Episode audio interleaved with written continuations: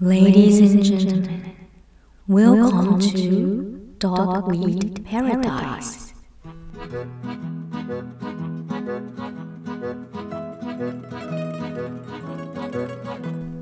您正在收听的是《鸭草乐园》，我是浮游子，您的流浪好朋友。鸭草乐园是给不是在流浪，要不然就是在流浪的路上，还有流浪完的朋友一个休息的地方。文学艺术细说成长，生活杂谈，欢迎收听鸭草乐园。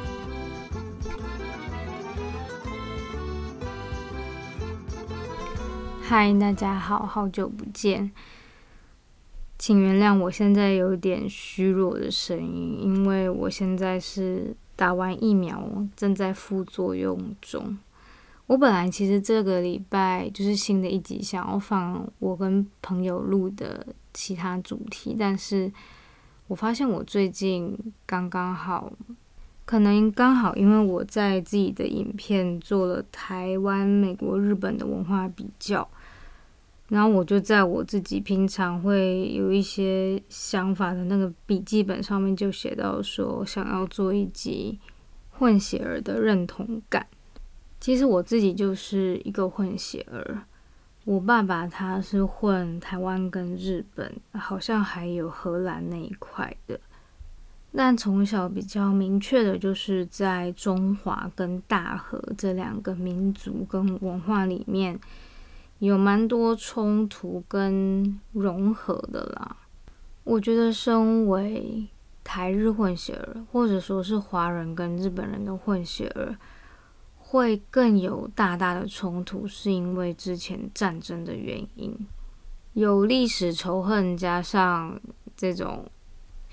因为有赢有输嘛，就会造成了歧视。比如说，今天赢的是台湾好了，那我们一定会歧视日本人，这是非常本能的一件事情。虽然我真的很向往世界大同和平，但是歧视，我是觉得这个问题应该无解啦。既然讲到歧视，那我稍微带一下好了。我有一个蛮喜欢的 YouTuber，他叫放松兄弟易宽，他是一个住在日本的台湾人，然后他常常会，比如说波特王，他都会讲小粉红，然后易宽他就会讲黄明。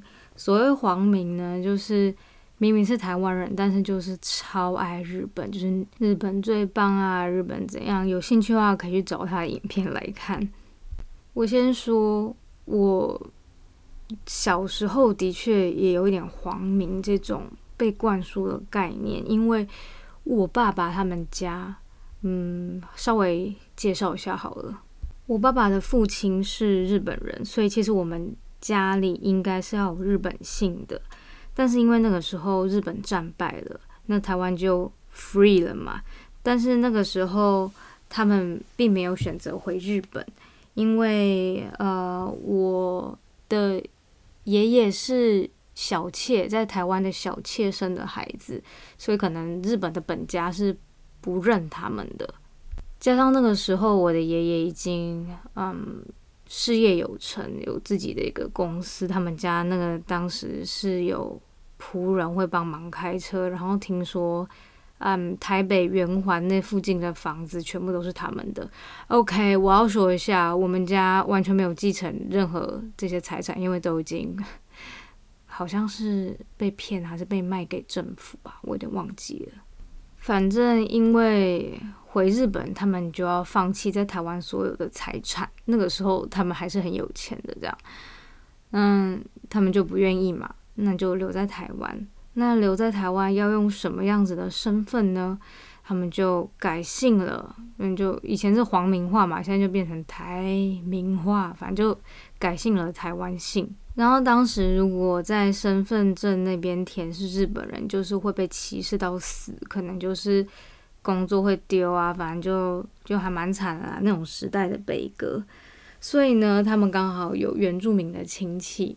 就借用人家的身份，所以呢，我们家就顿时从黄明日本人直接变成原住民。所以在这种很多元素下，自卑跟自大、歧视、战败国、战胜国，种种的，就造就了我们家，嗯，很多人都有那种，我觉得是某种精神病吧。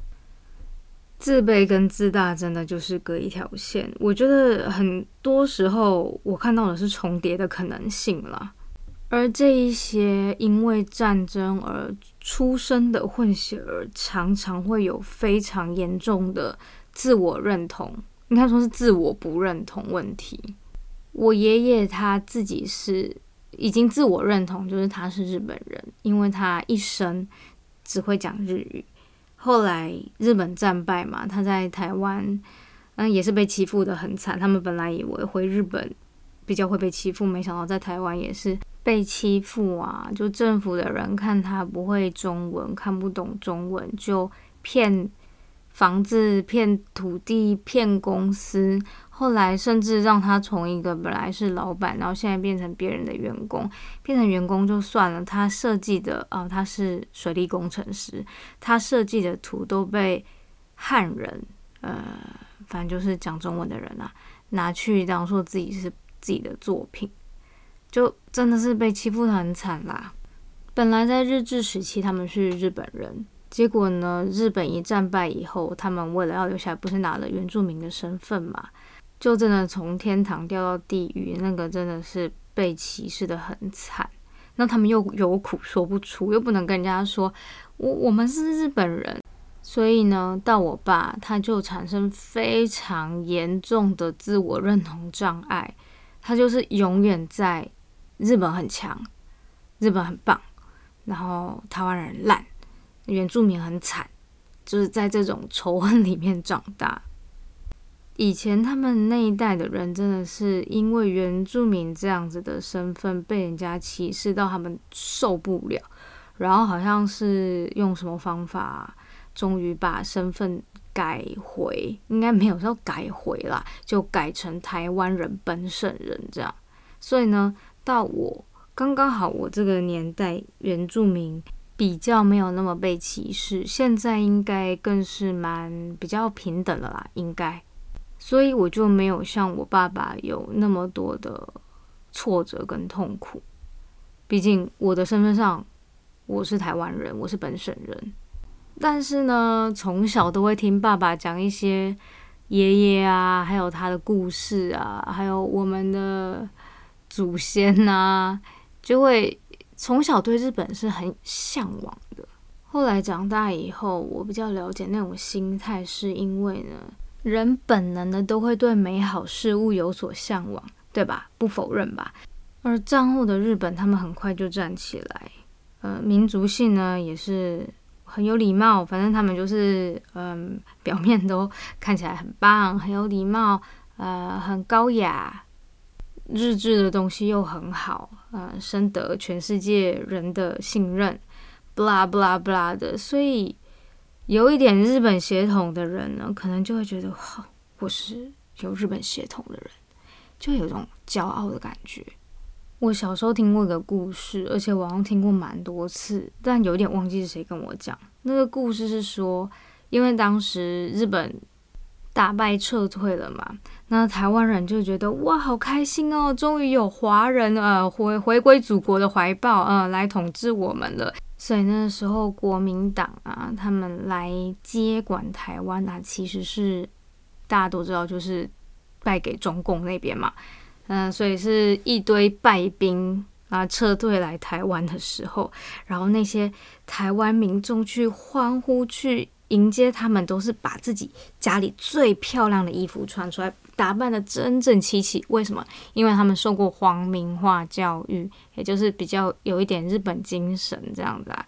然后结果呢？没想到看到国民党老兵怎么比自己穿的还要糟，所以只会爆发一些二二八啊，或者是其他的事变。我觉得这些都是自卑与自大的悲歌啦。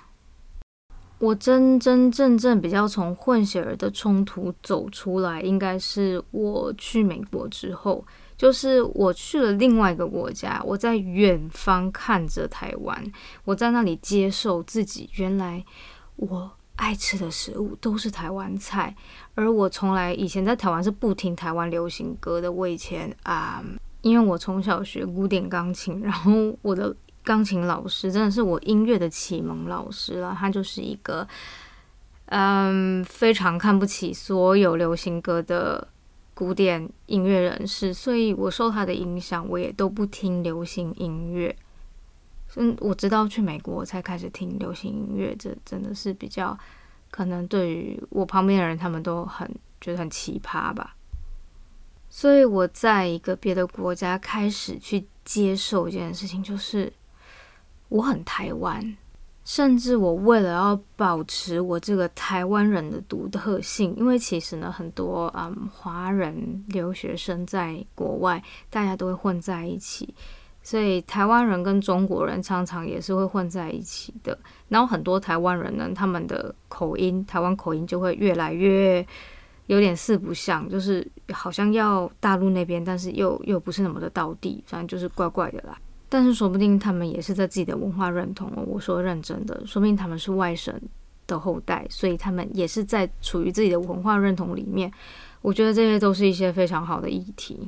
哎，先不讲这个，我讲到我的台湾口音，我就非常努力的把持我的台湾口音。我以前在台湾的时候，其实我发音是比较字正腔圆的，因为我妈是国文老师嘛。就滋之、呲、呲之这些都就是叫比较发音正确这种，但是我在美国就故意的讲话越来越台，越来越台，直到有一天我发现我正在做一件事情，我在保护我的台湾自我认同，诶，我就非常的，我应该是蛮雀跃的吧，就是哇哦，我终于不是那个假日本人、假台湾人了。因为我真的说真的，就连我这样，我真的是很难想象我爸爸以前他小时候他整个成长过程有多痛苦。我以前真的在台湾的时候，我不觉得我是台湾人，但是呢，我又不是日本人，所以我到底是谁？真的蛮痛苦的。但我觉得我这个痛苦最大的原因是来自于我爸爸的 痛苦，因为他自己痛苦了，所以他把这份痛苦给了自己的孩子，所以造成呢，我们这一些台日混血儿，就是他们这一派的啦，有非常痛苦的自我认同，就是我们才不要当台湾人，我们才不是喜纳进，就是嗯支那人啦，就是他们非常的鄙视华人，他们会讲支那人。但是很讽刺的一点是，当我来到日本，我跟人家自我介绍的时候，我说：“哦，我爷爷是日本人。”他们说：“哦，那你是 quarter，就是我是四分之一。”就他们日本是非常重视血缘的地方，他们混血儿就是哦，你们是混血儿，你们不是日本人。就算在这边生长的混血儿哦，他们也是有非常多那种不被接受的。被歧视啊，被欺负的成长过程。日本他们真的是一个很爱歧视别的国家的人呢。他们唯一不歧视的应该就是白种人、黑人。他们有时候也是会觉得哦好帅，但是嗯，有时候也会觉得很可怕啦。然后东南亚就是歧视到底，超歧视。台湾对他们来说是东南亚，甚至有很多现在的年轻人。嗯，我真的不是在乱扯。我看了很多影片，比如说有些 YouTuber 去访问路上的行人啊什么。那你知道台湾 blah blah blah 什么吗？很多年轻人说：“哦，那是泰国吗？”就是台湾人很把日本当一回事。但是说真的啦，台日友好，我觉得，嗯，我觉得不是那么平等的哦。我今天嗯，虽然说主题是混血的自我认同，但是不小心也讲到台湾的这些窘境。其实我觉得台湾，我还蛮跟台湾这个地方 感同身受的，因为不觉得台湾就是也很像一个混血儿嘛，他就是华人混日本，那可能还有混以前的荷兰，但是那些真的太久远了，所以荷兰可能没有那么深入里面吧。但主要就是两个在拉扯啦，华跟日，哦，还有美国爸爸。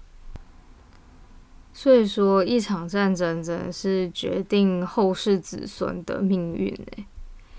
我有时候都在想说，当时唐朝那个年代，不是大唐盛世嘛，然后日本还有遣唐使，那个时候他们应该就觉得，哇塞，唐超棒的那种，一定不会想到说，哇哦。一千多年之后的他们的子孙会如此鄙视唐朝人的后代，所以我觉得对混血儿来说，健康的自我认同真的非常重要。而这个健康的自我认同，很重要的是来自于自己的父母。当今天的自己，我我觉得，哦，台湾好丢脸哦，我好自卑，我是台湾人，当然日本人比较赞哦，我就皇民万岁这种，那一定。就是会小孩就会不会认同台湾，不会认同中华文化嘛？我就有亲眼亲耳听到在日本这边生活的台湾太太前辈，他就有这样的心理。我当时就觉得很悲伤，你都不接受你自己是台湾人了，你都觉得台湾人很丢脸了，那。你要怎么把这一份东西、这份传承文化给你的小孩？所以想当然了，他的孩子只会说日文。我之前有一阵子很想要生小孩的时候，我会上网查一些呃跟日本有混血的人，然后他们在讲他们的成长心路历程，然后我看了其实很扎心，因为基本上大家都是被霸凌。就算长得很好看的外国人，也是会被霸凌。哦，我只能说，日本这个国家，他们已经越来越奇怪了。我想到有一件事情，一定要跟大家分享，我真的觉得太有趣了。我的爷爷是日本战败前就在台湾生长的日本人嘛？诶，这是弯生吗？好，反正他的思想全部都是二战时期的日本思想，所以就是有忠君爱国，就那些情操，就是我们在日本历史剧里面看到的那些武士道精神，他们都有。而这样的精神一代传一代，一代传一代，从我爷爷传到我爸，我爸再传给我，所以我是有这样子思想的日本人后裔。然后几年前我来到了东京。我那时候觉得完全可以理解那些历史古装穿越剧的主角的心情，诶，就是我现在是一个古代人，然后穿越到现在，我在东京涉谷，我在新宿，我在银座，我在好很多地方，我看了这些年轻人，诶，我我像一个非常老的老年人看现在年轻人，然后就叹气，想说。日本怎么了？日本人在哪里？宫本武藏应该会哭吧？太软了，太嫩了，他们完全没有我那个引以为傲的大和民族精神。我在东京，我看不到大和民族。几年后，我就嫁给了我日本人老公。说真的啦，反正他不会听这个节目，然后他应该也听不懂。就算他学了中文，我想对他来说应该也太难了，所以我敢讲，哈哈，我比他还有大和民族的精神。好的，今天的，呃，我也不知道这个主题好像有点在骂日本，是不是？没有没有，这只是一个混血儿生长的心路历程而已。如果喜欢我们的节目，欢迎在 Apple Podcast 给我们五颗星，然后呢，来 IG 看看我一些可能是事后的一些感言啊，还有我的小插画，也欢迎留言给我。那我们就下一集见喽，谢谢收听，拜拜。